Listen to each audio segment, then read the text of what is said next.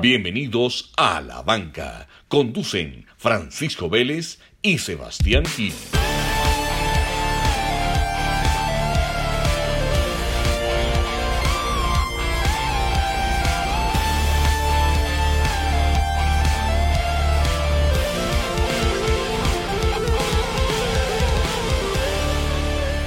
Sebas, ¿cómo vamos?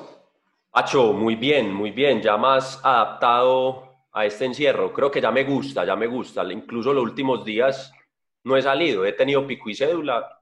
Y ya no aprovechas, eso que ya te da pereza salir. Sí, no me provoca, no me provoca. Pues yo estoy igual, ¿sabes? Yo ya me acomodé, la rutinita ya está más normal. Me ha gustado también. Pues ya el nuevo normal que llaman. Bueno, ¿y cómo vas con ese? Este, este, esto es como encaminando a nuestro invitado. ¿Cómo vas con ese multitasking en la casa? Trabajar, hacer oficio, ejercicio. Cocinar. Cocinar. Claro que yo no cocino pues, pero... Aguantar a la señora. Hay que sacar tiempo para todo, Sebas. No, yo creo que ese es uno de los grandes aprendizajes. Hay gente que antes de la cuarentena decía que no tenía tiempo para hacer muchas cosas y en la cuarentena pues esas cosas tampoco las está haciendo. Entonces el problema no es de tiempo, ¿qué? Sí, pues yo creo que, yo creo que pasa, de, pasa de todo. O sea, no, el que se desespera y quiere hacer mucho. O pues sencillamente el que se rehúsa a aprovechar el tiempo y, dice que no está obligado a hacer nada. Son dos puntos de vista válidos. Pero bueno, el invitado de hoy. Tenemos invitado. Sí, señores. Presentalo. Eh, creo que el invitado de hoy, pues, eh, aparte de que es un gran amigo, eh, es, muy especial, hombre. Eh, Nico tiene una, una, vida muy interesante. Eh, pues llegó a, a, este deporte, pues los que ya saben de qué se trata el episodio, los que no ya les vamos a contar, pero llega a este deporte después de haber hecho obviamente muchas cosas. Ya él pues nos, nos dará más, más contexto.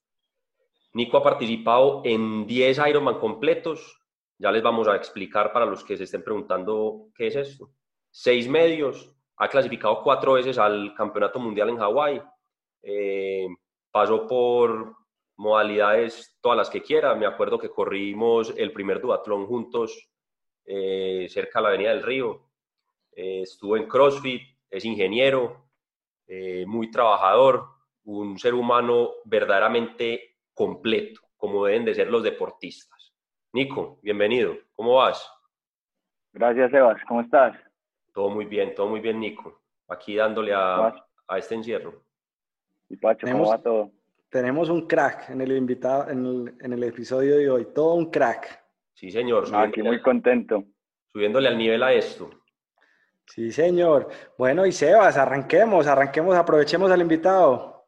Nico, rápidamente, eh, voy a contextualizar las personas. Eh, un Ironman completo, 3.9 kilómetros de natación, 180 de bici, 180 kilómetros y una maratón. Eh, todo seguido. Mucha gente, pues, cuando uno le dice y le, y le, expone pues las distancias, ah, bueno, y entonces un día una cosa, no, todo esto es seguido. Ironman como tal es una marca, empieza con los hermanos Yuri y John Collins en el 78 en Hawái. Ellos la marca, literalmente, el nombre de la marca pues sale de una frase muy curiosa. El que primero termine, pues es, es un Ironman, pues un hombre de hierro y ya. La, simple frase eh, creó la marca. Hay muchas otras organizaciones que hacen la distancia, pero esta es la más reconocida, la más famosa. Yo he tenido la oportunidad de participar en, en varios y de verdad que es una experiencia para el que no lo haya hecho, pues que este episodio le sirva para, para contagiarse. Eh, Nico, la primera pregunta, obviamente, que todos, nos es, que todos pues, queremos saber, de todas las cosas que habías hecho, porque creo que, si no estoy mal, también montabas mucho en moto, eh, ¿cómo llegaste y qué te enamoró? Porque es que para uno quedarse en un deporte y generar de eso una rutina y un hábito y enamorarse y apasionarse con algo, hay algo que lo tiene que enganchar a uno. ¿Qué fue eso que te enamoró de este deporte? Eh, sí, Sebas, pues yo soy una persona un poco obsesiva, ¿cierto? Entonces, yo tuve una, una lesión de ligamento cruzado anterior, a mí se me rompió pues en su totalidad, eh, yo estuve dos años sin operarme y ya llegó el momento en el que yo hacía cualquier actividad y a mí se me salía la rodilla. Entonces ya después de eso yo como que decidí operarme y de la nada el médico me dijo que lo mejor para la recuperación era montar en bicicleta. Ok. Entonces yo compré una bicicleta y a los 15 días yo me fui a subir palmas. Lo que el médico no me dijo era que a los 15 días solo podía hacer planito. Entonces yo de una inicié con lo más duro. A mí el, yo llegué a los, creo que fue a los 10 días a donde el médico a la revisión y yo ya estaba sin bastón, sin nada, yo estaba como si no me hubieran operado. Entonces ya él me dijo como que, hey, sí, bueno, te fue muy bien, ¿cierto? Y eso que la operación se supone que es ambulatoria y duraba hora y media y yo tenía la rodilla tan jodida, llena de sangre, que duró tres horas y me dejó hospitalizado toda la noche el doctor, ¿cierto? Este se llama Diego Velázquez, pues para mí el mejor médico en operación de rodillas pues de Medellín, cuando Fabián Vargas se lesionó aquí en Medellín jugando contra con Colombia, eh, pues este fue el que lo operó. Sí. Y entonces yo estuve como dos o tres años en los que me dediqué a montar en bicicleta y a tomar. ¿Sí o qué? Yo, entonces yo montaba en bicicleta el sábado y el, y el, y el mismo sábado tomaba justamente con uno de los amigos de nosotros que se llama Miguel.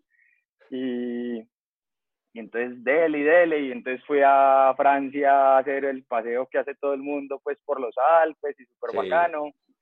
Y ya llegó un momento en el que yo dije, no, yo voy a volverme un poquito mejor en la bicicleta. Y ahí fue como, en el 2013 conocí pues a las personas que hacían como Ironman en Medellín, que en esa época eran, si acaso en Medellín, siete, ocho personas hacían Ironman. Eso pues yo, Ironman, yo no había escuchado nunca en mi vida que era un Ironman. Entonces yo empecé a montar con ellos y resulta que ellos el sábado montaban en bicicleta y el domingo pues trotaban. Y yo el domingo me quedaba solo, no tenía ya con quién montar en bicicleta. Entonces yo, ah, le voy a dar una, pues todo el mundo tiene como esa, así, como esa rigidez o ese pensamiento absurdo de que, que trotar le, le duelen a uno las rodillas, sí o sí. Trotar duele las rodillas. Y entonces yo decía, no, es que yo no troto porque a mí me duelen las rodillas y ya uno después de muchos años se da cuenta que eso no era dolor, ¿sí o qué? Y entonces yo empecé a trotar y yo después me mostraron el video, creo que fue del Mundial de Ironman. Yo me los he visto los videos del Mundial de Ironman por ahí 30 veces cada uno. Y me vi el Mundial, creo que fue del 2009 o del 2011. Y yo dije, uy, yo tengo que ir a Hawái. Y en esa época Hawái, eso era como, wow. Uno decía, no, Hawái, es que el mundial, y de por ahí derecho aprovecho y conozco que el volcán. Y entonces yo me enloquecí y me compré una bicicleta, pues la más top en ese momento. Y yo dije, yo voy al mundial, sí o sí. Y entonces ahí pues empezó como toda la locura. Me inscribí a un Ironman de primerazo. Ni siquiera dije, ni siquiera investigué que habían distancias más corticas, nada. Yo inicié de una con lo más largo. Y entonces así fue como que empecé con el, con el Ironman. Bueno, pero ahí ya, ahí ya, obviamente pues como, como dije, eh, vos tenías, vos habías hecho deporte antes y, y vos mismo lo dijiste, sos, sos un poco obsesivo, eh, una personalidad pues muy, muy normal dentro de los deportistas y ya sabías pues que era, que era sufrir, ¿cierto? Entonces, digamos que la adaptación no fue tan, tan difícil o dentro de esos tres deportes, ¿cuál crees que se te demoró más en, en decir, bueno, listo, ya sí le cogí amor a esto? En mi caso, por ejemplo, la natación a mí nunca fue como mi favorito, pero al fin, ya incluso en este momento que no me puede nadar, ya me hace falta. Entonces uno como que termina cogiéndole el gusto. ¿Cuál fue para vos ese tercer deporte, de los tres deportes, el, el último en el que te acomodaste? Eh, para mí es la natación todavía. Pues incluso ahora que soy de los mejores nadadores, por así decirlo, de Ironman, pues salgo ahí en el lote de adelante. A mí todavía me cuesta meterme tanto tiempo en la piscina, ¿cierto? Pues son nada de 5.000, 3.800. La más cortica, la natación más cortica que hago creo que es de 3.200 metros. Entonces, a mí todavía me cuesta, aún así se da mucho más rápido que antes. Ok. ¿Cierto? Porque de todas maneras, cuando yo inicié, pues yo ya montaba en bicicleta, pero pesaba 86 kilos, entonces yo, yo dije, no, yo te, para volverme rápido tengo que bajar de peso. Y perdí como 10 kilos en mes y medio, pero la natación, en la natación no importa tanto ese peso. Entonces me tomó, creo que dos años poder llegar a nadar por debajo de 55 minutos, que es un tiempo ya muy bueno para una carrera de Ironman. Claro, qué berraquera, qué berraquera, Nico. Nico, y una pregunta, digamos que después de, de, hacer un Ironman, pues que es una distancia impresionante, se habla muchas veces que el cuerpo queda muy descompensado, inclusive, pues vos tenés ahí una experiencia que contás de Texas en 2016, donde las semanas siguientes a la carrera fueron, fueron pesadas. La pregunta es, el cuerpo queda descompensado, pero ¿cómo queda la mente? ¿La mente se descompensa también? ¿Sale fortalecida? ¿Vos cómo lo ves? Pues yo creo que todo depende de cómo te fue en la carrera, ¿cierto? Por ejemplo, yo en los últimos, creo que son tres Ironman que he corrido, siempre he tenido algún problema en la maratón. Camino, me siento en las tiendas pues donde dan la hidratación, eh, calambres estomacales. Y yo lo único que pienso es que tengo que solucionar esto. En cada Ironman que corro, solo pienso, tengo que solucionar esto y todavía no he dado con la clave, pero yo creo que todo depende del resultado en cuanto a lo mental, ¿cierto? Pues si uno le va, uno, yo digo que uno siempre debe hacer como tres escenarios, pues pesimista en, el, pues en cuanto al tiempo, pesimista, normal y optimista. Sí. Y si uno, si uno pues como hace esos escenarios, uno siempre al final cuando llega, pues, pues lógicamente mira el tiempo y se siente satisfecho o se impresiona o pues, si le fue mal y estuvo mejor que el tiempo pesimista queda, queda motivado porque sabe que tiene un margen de mejora el hijo de pucha. Por ejemplo, pues, yo sé, yo sé que yo por ejemplo en Hawái del año pasado hice una maratón como de 3.25, algo así. Y yo decía, bueno, corro en 3.10, que es un tiempo normal, y hago menos de 10, menos de 9 horas en el Mundial de Ironman. Entonces, pues uno tiene que analizar mucho las carreras para, para, para poder sacar conclusiones y no sacar conclusiones apresuradas, porque si no, eso lo empieza a destruir a uno. Y no, pues, y no compararse tanto con los demás, creería yo. A mí, yo siempre miro lo que yo hice en cada carrera y en qué puedo mejorarlo. Claro. Bueno, importante, importante hay dos puntos que toca Nico, que aquí lo hemos hablado mucho, es el tema. Primero, no compararse. Creo que esa es una de las filosofías de, de este podcast en cuanto al deporte, ¿cierto? El deporte es algo individual y, y, uno mismo es su propio referente. Y el segundo, Nico habla sobre tres escenarios donde él planifica o programa su mente para ir dispuesto a todos esos escenarios, pues a la carrera.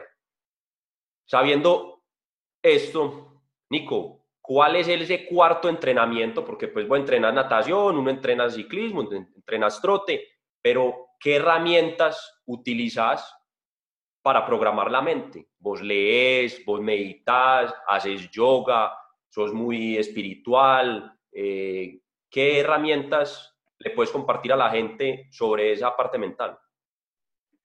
Eh, no, pues yo creo que uno haciendo ejercicio tantas horas en el día, yo entreno entre 3 y 4 horas al día, yo creo que eso ya es suficiente, pues si uno es capaz de concentrarse lo suficiente en el entrenamiento que está haciendo, ahí ya está meditando, ¿cierto? Pues meditar no es en realidad ir y sentarse en un lugar callado, eh, y no pensar en nada, ¿cierto? Hay, hay diferentes formas de meditar y, y si uno es, pues, yo lógicamente, yo tengo un déficit de atención o yo no sé cómo es eso, pero yo soy capaz de concentrarme en algo tan, pues, a tal punto de que si me hablan yo ni siquiera escucho lo que me están diciendo.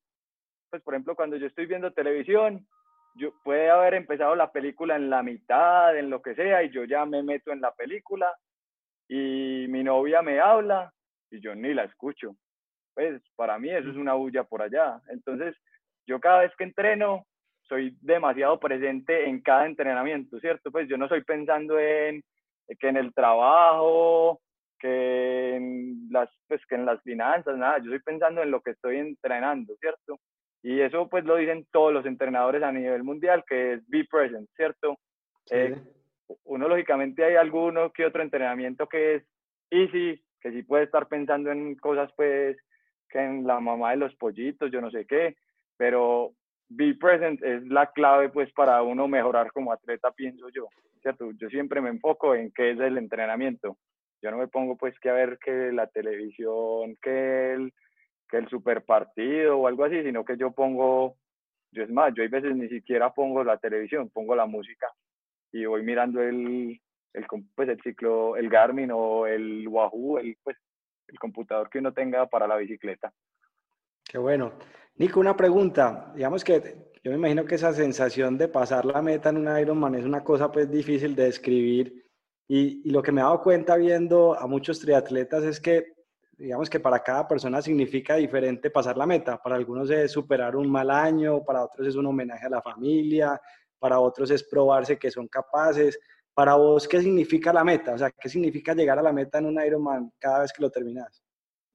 Yo creo que es como la satisfacción de, de todo el esfuerzo que hay atrás de la carrera, ¿cierto? Pues porque uno lógicamente hace muchos sacrificios, por ejemplo, que te invitan a una finca y tenés cinco horas de entrenamiento, entonces te llevas la bicicleta para la finca con el rodillo y, pucha, cinco horas ahí en el rodillo como un loco en una finca en tierra caliente y dormirte, pues, yo no soy, yo no soy una persona que se duerma muy temprano, pero dormirse a las 11, entonces pues son como todos esos, el, el logro que requieren todos esos sacrificios, ahí es que uno como que los tiene en cuenta, entonces en realidad yo siempre pienso que la gente pues tiene tanta satisfacción de llegar a, pues, de llegar a la meta, es por todo lo que viene detrás, ¿cierto? Todos los sacrificios que hizo, todo, pues, toda la mierda que comió, porque uno en el entreno come mierda, pero a dos manos, pues yo he sentido que me voy a morir, hay veces que el entreno no me dio y para el piso a poder respirar, o pues, por ejemplo, hoy que hice un, un entreno muy, du pues, muy duro, eh, me bajé y yo decía, uy, ¿qué es esto tan horrible? pues porque tampoco estoy en ningún, en ningún pico de forma en estos momentos y me tiré un poco más duro de lo que debía, pero es la, la satisfacción de lo que viene detrás principalmente. Bueno, Nico habla de dos temas que van a mi siguiente pregunta. Eh, meditación. Tengo una historia, una vez fui donde un médico eh, bioenergético, entonces pues uno llega muy sano y ve, hombre, enséñame, pues, dame consejos, dame tips, no sé qué. Todo el mundo habla, pues, de meditar, cómo hago, y Nico lo dijo. Me parece, pues, muy válido dar, pues, como ratificar lo que Nico dice, que este, este médico me dice, no, pero es que usted puede meditar lavando los platos, es que no hay necesidad de sentarse a, a transportarse, pues, a una montaña, pues, o levitar como la gente pretende, ¿no? Usted puede estar lavando los platos y estar tan concentrado en lo que está haciendo que está meditando. Es meditar, es dejarse ir. Entonces, Así es. Entonces Nico pues expone ese, ese punto ahí que, que es muy importante, eh, pues mucha gente desde el deporte o desde su espiritualidad trata de buscar como esa, esa salida o, esa opción y, no siempre es tan difícil. Eh, Segundo es el tema de los sacrificios. Hay una metáfora pues que todo el mundo creo que la ha visto, que es la del, la del iceberg, que muestra la puntica y la punta del iceberg es el logro y de ahí, y de ahí para abajo están todos los sacrificios que se hace para lograr una meta. Eh, Nico, la gente cuando se pone una meta, un objetivo, creo que en lo primero que piensa es en eso, en huepucha, Ah, es que todo lo que me falta hacer, todo lo que tengo que hacer, es que si valdrá la pena toda esa inversión de tiempo, todo ese sacrificio, todo lo que tengo que entregar, ¿cómo le puedes decir a la gente que de pronto no hace tanto deporte o hacen deporte pero no se han puesto una meta tan, tan tesa como las tuyas? ¿Qué le puedes decir a la gente como para que tomen ese paso final y digan, vea, hermano, es la mordición que puede hacer, póngase una meta, póngase un objetivo, definitivamente sí vale la pena el esfuerzo. O sea, ¿cómo, cómo, en, como dijiste vos? O sea, fui al mundial, me puse la meta más tesa desde el principio, pero ¿cómo dar ese paso, cierto? Eh, sí, pues yo siempre con todos los atletas que tengo, pues nosotros lógicamente tenemos una empresa de entrenamiento deportivo y yo a todos los atletas que tengo les digo, hey, las metas tienen que ser smart, ¿cierto? Que es específicas, pues medibles, alcanzables, eh, realizables y medidas en el tiempo, ¿cierto? Si no, su meta pues antes lo va a tirar es para atrás, le va a dar un, un volquetón muy bravo, se va a aburrir con el deporte, porque muchas veces pasa que la gente dice, voy a hacer sub 10 en Ironman y nunca ha hecho deporte en su vida. Ok. Entonces, uno siempre tiene que tener metas, primero que todo, smart. Sí. Y lo segundo es, pues, que encuentre una meta que lo motive, ¿cierto? Eh, el saber por qué va a hacerlo, ¿cierto? No solo ponerse metas porque sí, no, pues eso no funciona, porque si no, uno nunca va a tener el compromiso para, pues, para alcanzar esta meta, ¿cierto? Eh, todos los logros requieren, eh, requieren compromiso, requieren sacrificio, pues unos más grandes que otros, lógicamente, pero si uno pues no sabe ni siquiera por qué lo está haciendo, no, pues no, nunca va a llegar allá. Ok. Claro. Nico, el, el, Ironman pues obviamente es un deporte individual, pero pues también tiene como un componente colectivo, pues, y es que cuando una persona en la familia va a hacer un Ironman, pues la familia también como que gira alrededor de, de, de esa meta. En tu caso, pues en qué, en qué partes son importantes, digamos, como esa parte colectiva del deporte y esa parte individual donde ya estás solo, o sea, cómo son esos dos momentos eh, y cómo te han contribuido pues a, a tus carreras. Eh, no, pues mi familia desde la parte, lógicamente Ironman es un deporte costoso, ¿cierto? Pues hay que viajar a cada carrera, hay que comprar una bicicleta costosa principalmente. Y ellos pues me han apoyado mucho en la parte económica, lógicamente el tiempo familiar se reduce mucho. Eh, aún así mi familia es un poco independiente, ¿cierto? Pues eh, siempre ha sido como, haga lo que le gusta, sea feliz, ¿cierto? Entonces, eh, allá pues no hay como, nosotros no tenemos mucho reuniones familiares, tampoco como todos comemos juntos a la misma hora. Eso pues en mi, en mi familia, eso nunca sucedió pues desde chiquitos, entonces desde ese punto es, por ejemplo, mi mamá siempre me pregunta, ¿estás contento con lo que hace? Y yo le digo que sí, entonces ella ya está tranquila que uno esté, pues que uno esté feliz.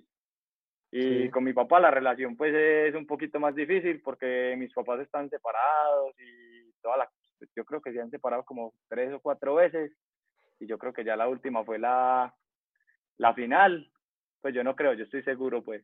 Y entonces eso, él vive pues, eh, pues el, yo ya no vivo con mi mamá, pero eso nos distanció mucho, ¿sí o qué? Entonces antes éramos más, mucho más unidos y él era con el que yo iba, él siempre me ha apoyado en el deporte, pues porque lógicamente él, él, pues, él tuvo unos problemas antes de que yo naciera con, con las drogas, ¿cierto? Estuve en muchas clínicas de, de drogadicción en Estados Unidos, todo eso. Entonces, él siempre veía como el deporte una forma de alejarme a mí de ese mundo pues en el que él se involucró antes. Entonces él me apoyaba con todo lo que yo quería hacer de deporte. Pues yo le decía, quiero hacer motocross. Y él me compraba la moto.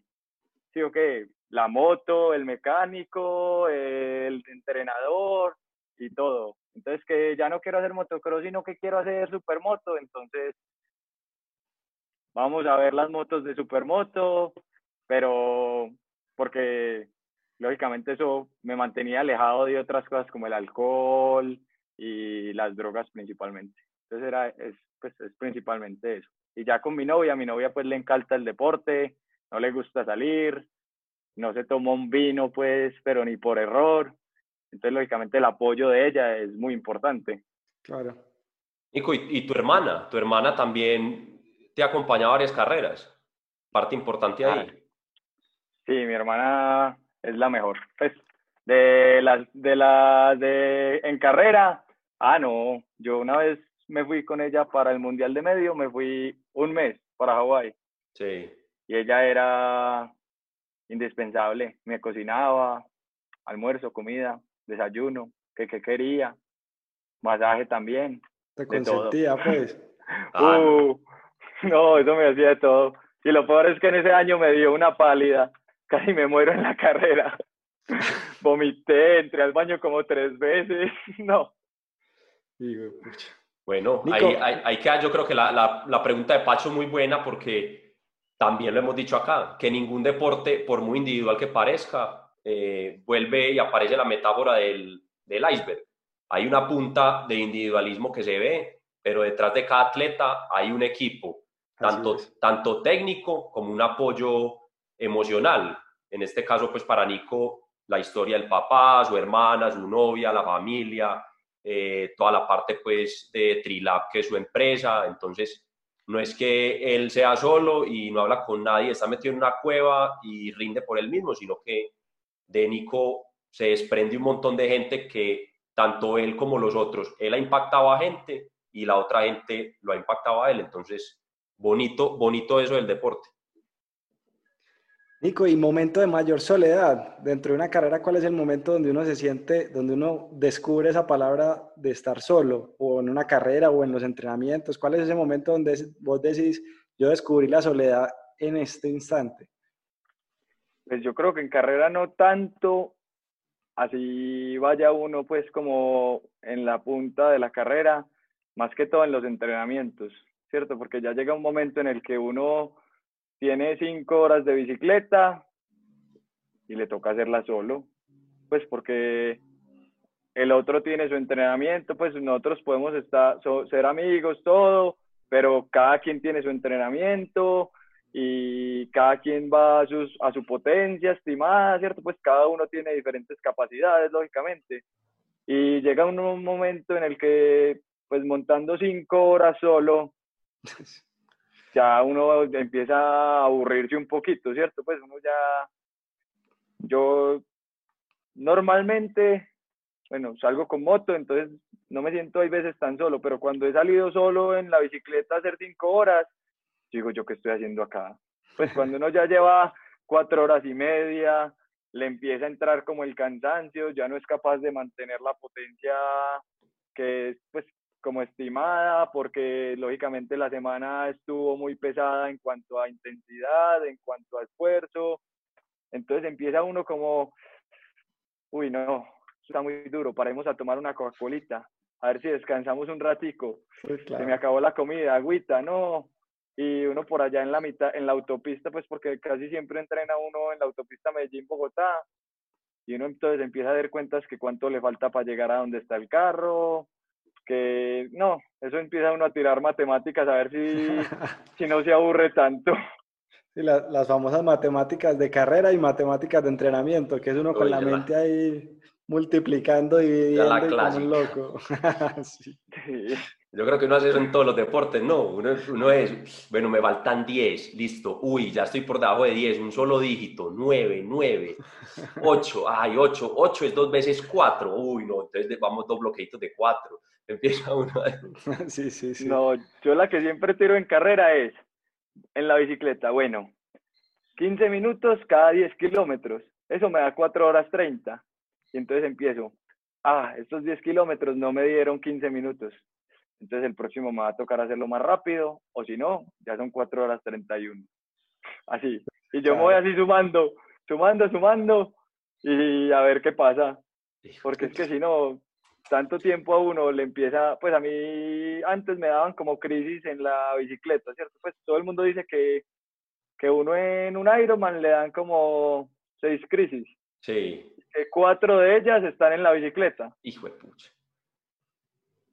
a mí antes me pasaba, pero ya no, ya no me pasa, me pasa desde en la, en la maratón, porque se baja uno y uno dice, no puede ser, me toca correr 42 kilómetros. Sí. Yo como, yo como voy a correr 42 y ya estoy cansado. Entonces eso, eso, eso pasa mucho. Entonces ahí, ya en la maratón, yo ni siquiera soy, pues ya voy tan cansado que yo no soy ni capaz de pensar. Pues a mí, me, a mí, por ejemplo, me saludan y yo no soy capaz de responder. Pues que sonríen las fotos de trotando y yo soy como que, a mí no me da. Pues yo voy demasiado concentrado, voy demasiado cansado, voy sufriendo demasiado. Me estoy enfocando en, en el sufrimiento en el que llevo y ya. Sí, claro. Nico, y la bicicleta es tu fuerte, ¿cierto? En, de las tres disciplinas, vos dirías que cuál es tu fuerte. Sí, la bicicleta es donde más tiempo saco, ¿cierto? Pues, por ejemplo, en la natación, pues uno no saca mucho tiempo. Y en cambio uno en la bicicleta puede sacar 15, 20 minutos pues a, a las personas que están como en un nivel parecido a uno en, al final del tiempo. Y en la maratón, como ya les dije, he tenido muchos problemas últimamente. Entonces, pues Sí hubo una maratón que hice 3 horas 02 en Ironman, pero eso fue en el 2016 y, y yo ya no he, no, no he podido volver a hacer eso, pues hago 3.10, cosas así, pero no he podido estar cerquita a, los, a las 3 horas, sabiendo que he tenido carreras de medio Ironman muy fuertes, pero no he podido trasladar eso a la maratón, no sé por qué, ya corro mucho más rápido que antes. Entonces, sigo investigando. Nico, ¿y cuál ha sido tu carrera, la carrera que decís que te has acercado más a la carrera perfecta? Esa carrera que vos decís, fue pucha, en esta la, estuve cerquita a sacarla del estadio. ¿O la sacaste del estadio, pues? Yo creo que fue el medio Ironman de Syracuse.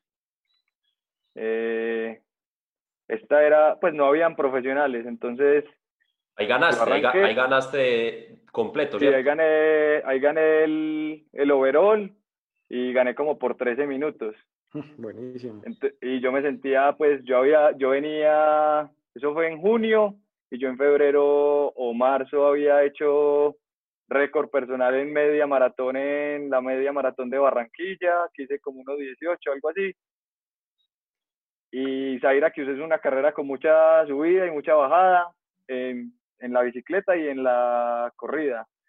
Entonces, yo lógicamente arranqué y esta era por Rolling Star en la natación, entonces salí como de tercero en la natación, entonces salí súper bien, ya súper adelante.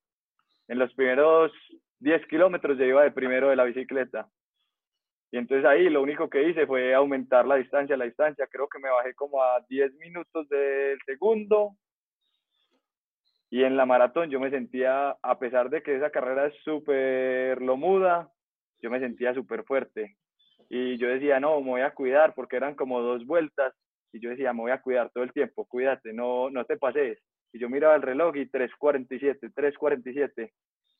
Y apenas, y es muy bacano cuando la gente le empieza a decir a uno, no, estás aumentando la distancia con el segundo.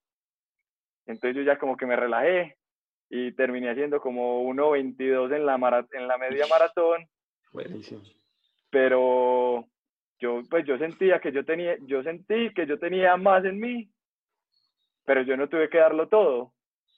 Y yo me sentí súper relajado, pues yo nunca estuve como en un momento de crisis, sino que yo me sentí perfecto en la carrera y esa es pues como la sensación que quiere tener uno en toda carrera, pero muy difícil.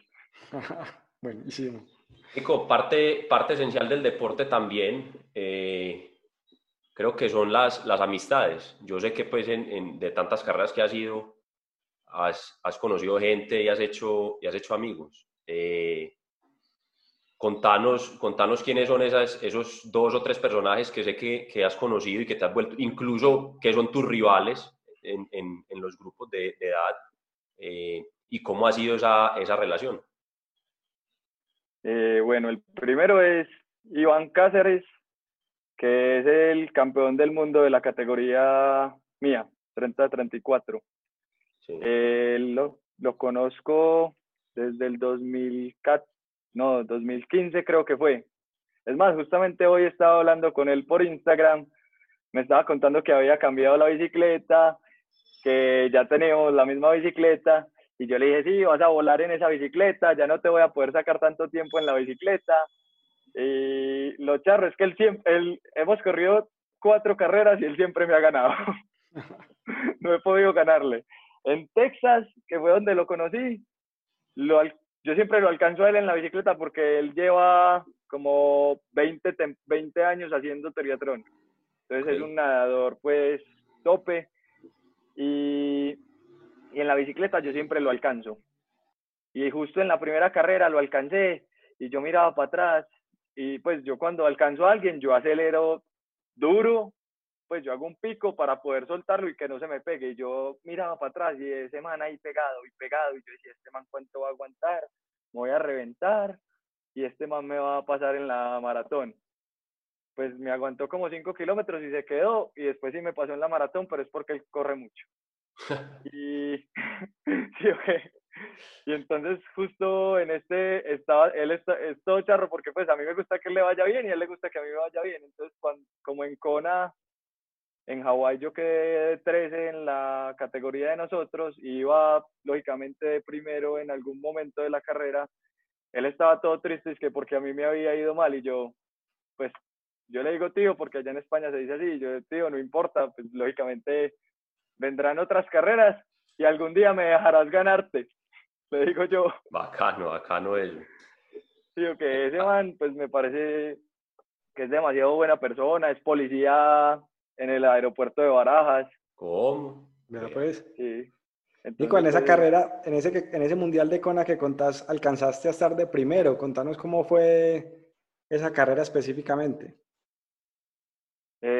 Bueno, el mundial, pues el día antes llega, llega Matt, pues Matt Hanson, mi entrenador, y me dices que prepárese, que porque probablemente usted iba a poder, pues yo iba a poder estar en el primer puesto en un momento en la categoría y que iba a luchar como por el podio. Yo en realidad había entrenado solamente dos meses, porque un mes, tres meses antes había, lógicamente yo estaba viviendo en España y me había tirado un paseo como de mes y medio con los suegros, entonces eso era tomando cerveza, vino durante un mes y medio, entonces eso en realidad entrenar, yo decía entrenar, no, qué cansancio.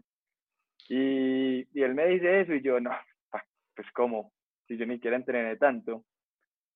Entonces salimos y pues la natación estuvo dura, pero cuando uno aprende a nadar en grupo, yo siempre creo que, pues yo desde que aprendí a nadar en grupo, mis tiempos han mejorado impresionantes. Entonces, ahí yo salí, la natación, súper bien, sentí un poquito de dolor, pues como en la lumbar derecha, pero nada raro y salí del agua y justamente Iván lo nos vimos en la zona de transición y él siempre me mete entre dos y tres minutos en la natación y apenas me vio me vio en la en la zona de transición llegué y me dices que hostia tío tú qué haces aquí y yo como que nada súper bien entonces ahí salimos y yo ah, pues yo salí yo decía, tengo las pulsaciones muy altas, entonces los primeros 15, 20 kilómetros, como que intentando bajarlas, ¿cierto? Pues yo decía,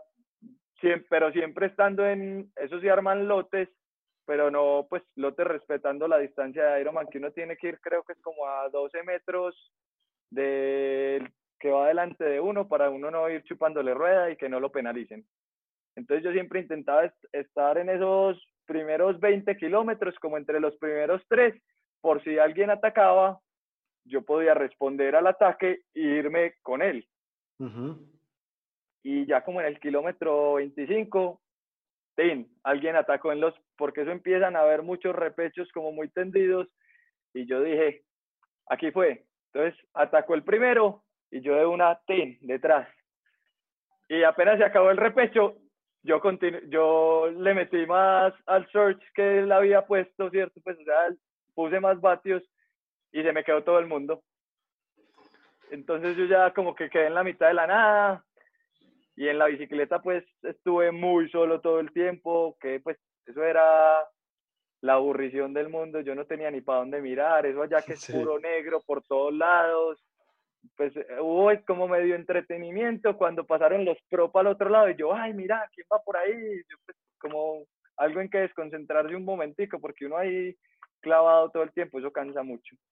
Y ya ponerle faltando 40 kilómetros, porque to, a todo el que cogía era que era muy buen nadador y no tan buen ciclista, entonces se quedaba. Entonces ya faltando 40 kilómetros y alcancé como un grupo de ciclistas bueno, que se llevaban pues prácticamente la misma potencia que yo estaba moviendo. Y ahí me fui, yo dije, yo aquí me quedo, todo, pues puedo mover un poquito más de vatios, pero yo aquí me quedo, yo no me voy a esforzar más, ¿para qué? Todavía falta una maratón, mejor así, así uno vaya pues a 12 metros, todavía eso sirve, mentalmente, eso ayuda, ¿por qué? Porque pues, uno lógicamente tiene un punto de referencia, en cambio cuando uno va solo, eso no hay, no hay nada para ver, eso es, que el viento, y allá que ventea como, como si no hubiera mañana. Eh. Entonces ahí yo creo que me bajé de la bicicleta de segundo o tercero. Sí. Pero yo era mejor corredor que los que iban adelante porque ellos me pasaron faltando como cinco kilómetros y venían pues en un lote que yo decía, ah, estos manes, bueno, en todo caso, yo arranqué y yo decía, no, voy bien en mi ritmito, 4.10, 4.15 y súper bien, tan, tan, tan. Y ya como en el kilómetro 15 me empezó a dar un calambre en el estómago en la parte superior, como abajo de la costilla. Y ahí todo se fue a la mierda. todo paré, caminé. Y justamente ahí me dijeron, que vas de primero. Y yo, pues me habían dicho como dos o tres kilómetros antes. Y yo, no, yo creo que yo no estaba preparado mentalmente para ir de primero en la carrera de todas maneras. Pues yo nunca me lo imaginé, yo nunca estuve, yo nunca me mentalicé en esto. Yo pues yo iba era, sí mucho, a quedar de quinto, cuarto. Yo decía, primero, eso no es para mí todavía. ¿Sí, o qué? Y entonces ahí pues me dio la pálida. Entonces me fui, me fui corriendo con una triatleta profesional y ella me dijo, y yo así, yo todo el tiempo tocándome el estómago porque no era capaz de correr. Y ella me, me llega y me dice que no, tome Coca-Cola, bastante, bastante. Entonces paré y me tomé como un litro de Coca-Cola y nada.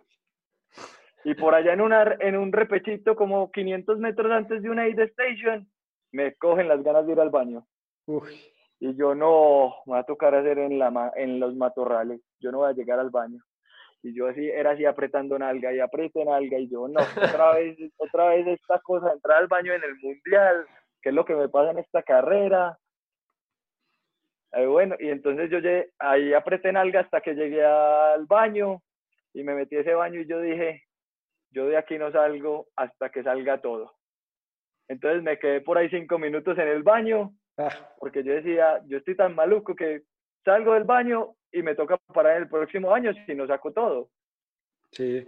Entonces ahí ya saqué todo y, y por allá ya volví a empezar a correr, entonces yo ya iba como a 4 a 4.30, 4.50 y iba pues a un paso decente y, y ya después me tomé la cafeína y la cafeína me revivió, pero de una forma absurda.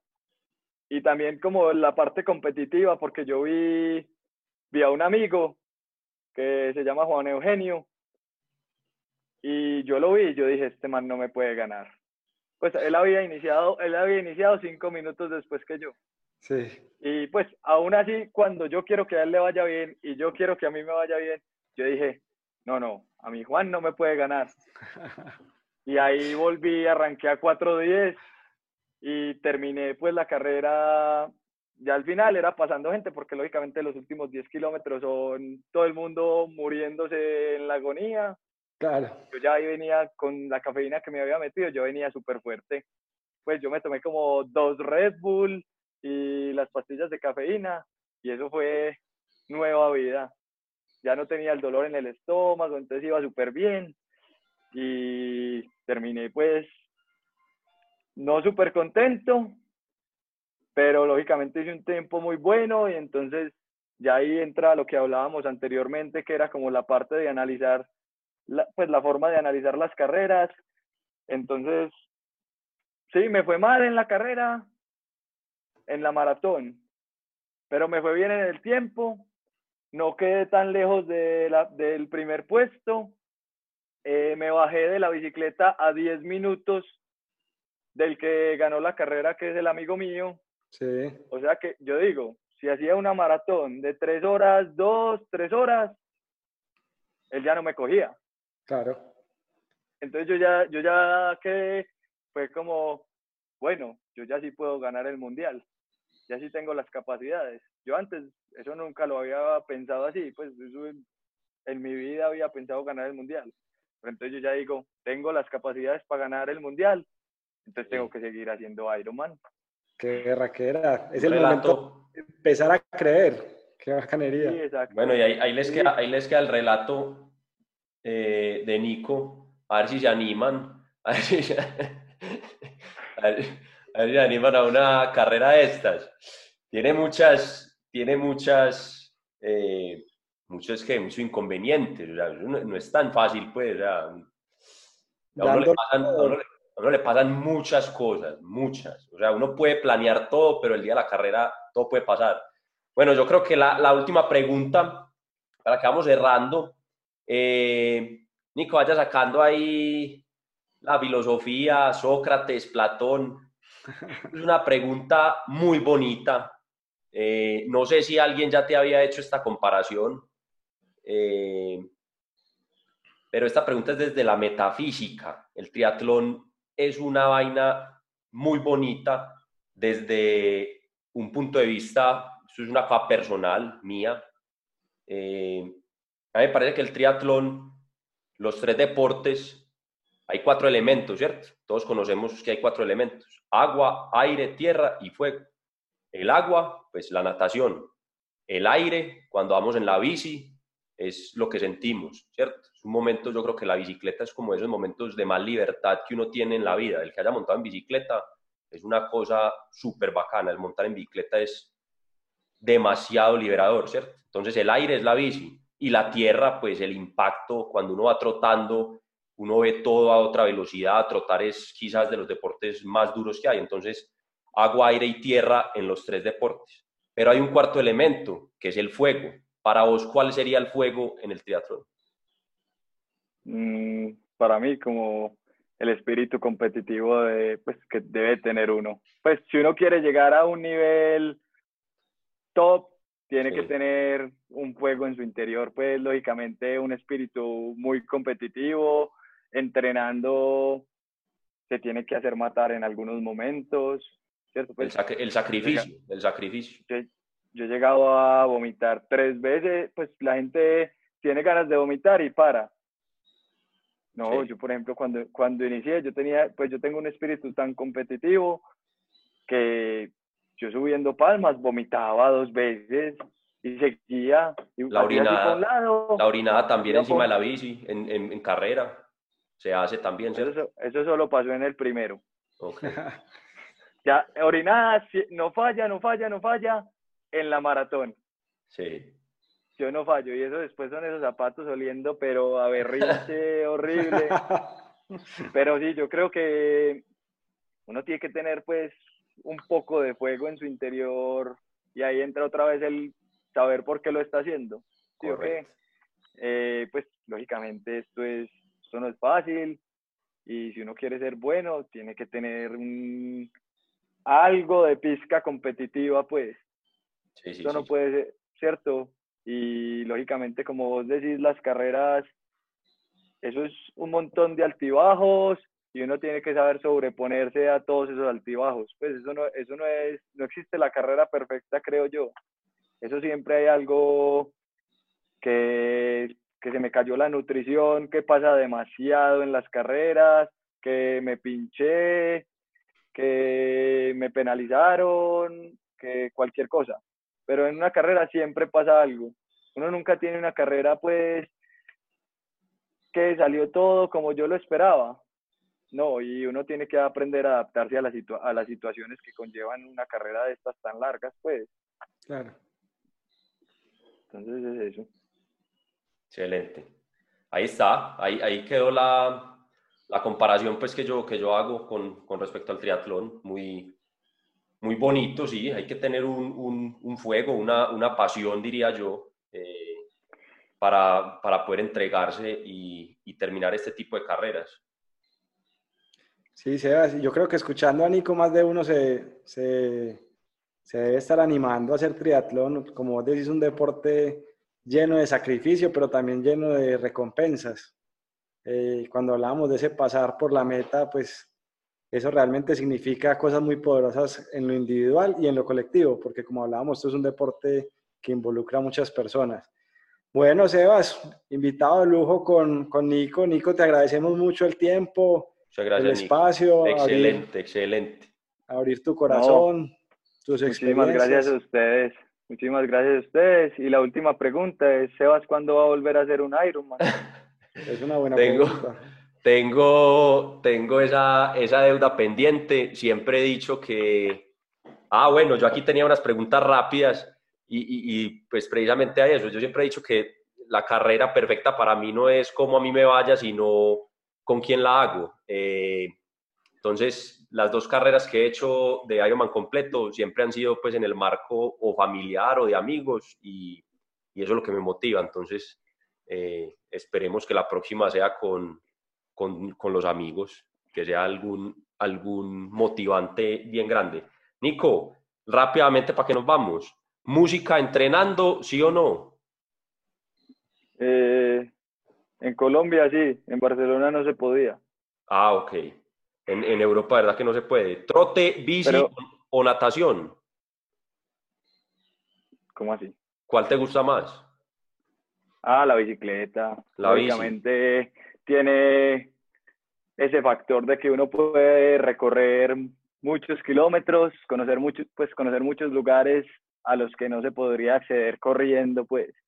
Entonces, me parece que la bicicleta se vuelve como conoce más la el hermoso país en el que estamos, pues.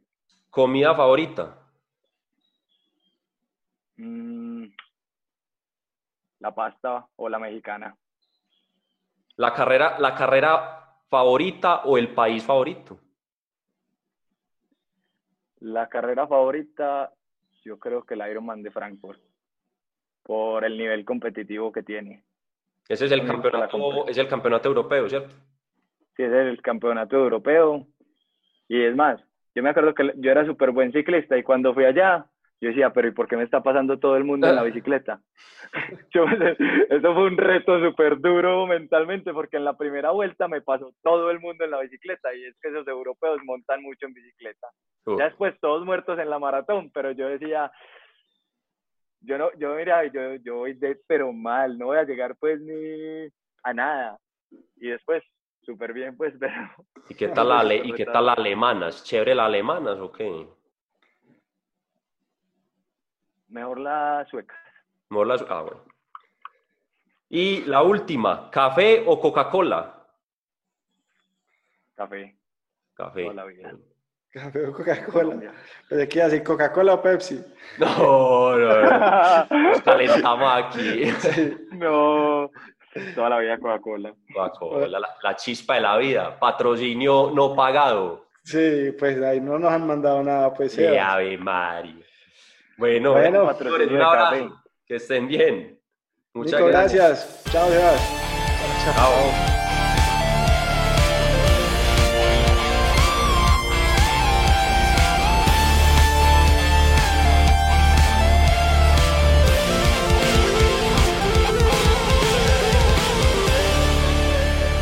Las opiniones expresadas en este podcast son responsabilidad exclusiva de los conductores y no representan las empresas para las que trabajan.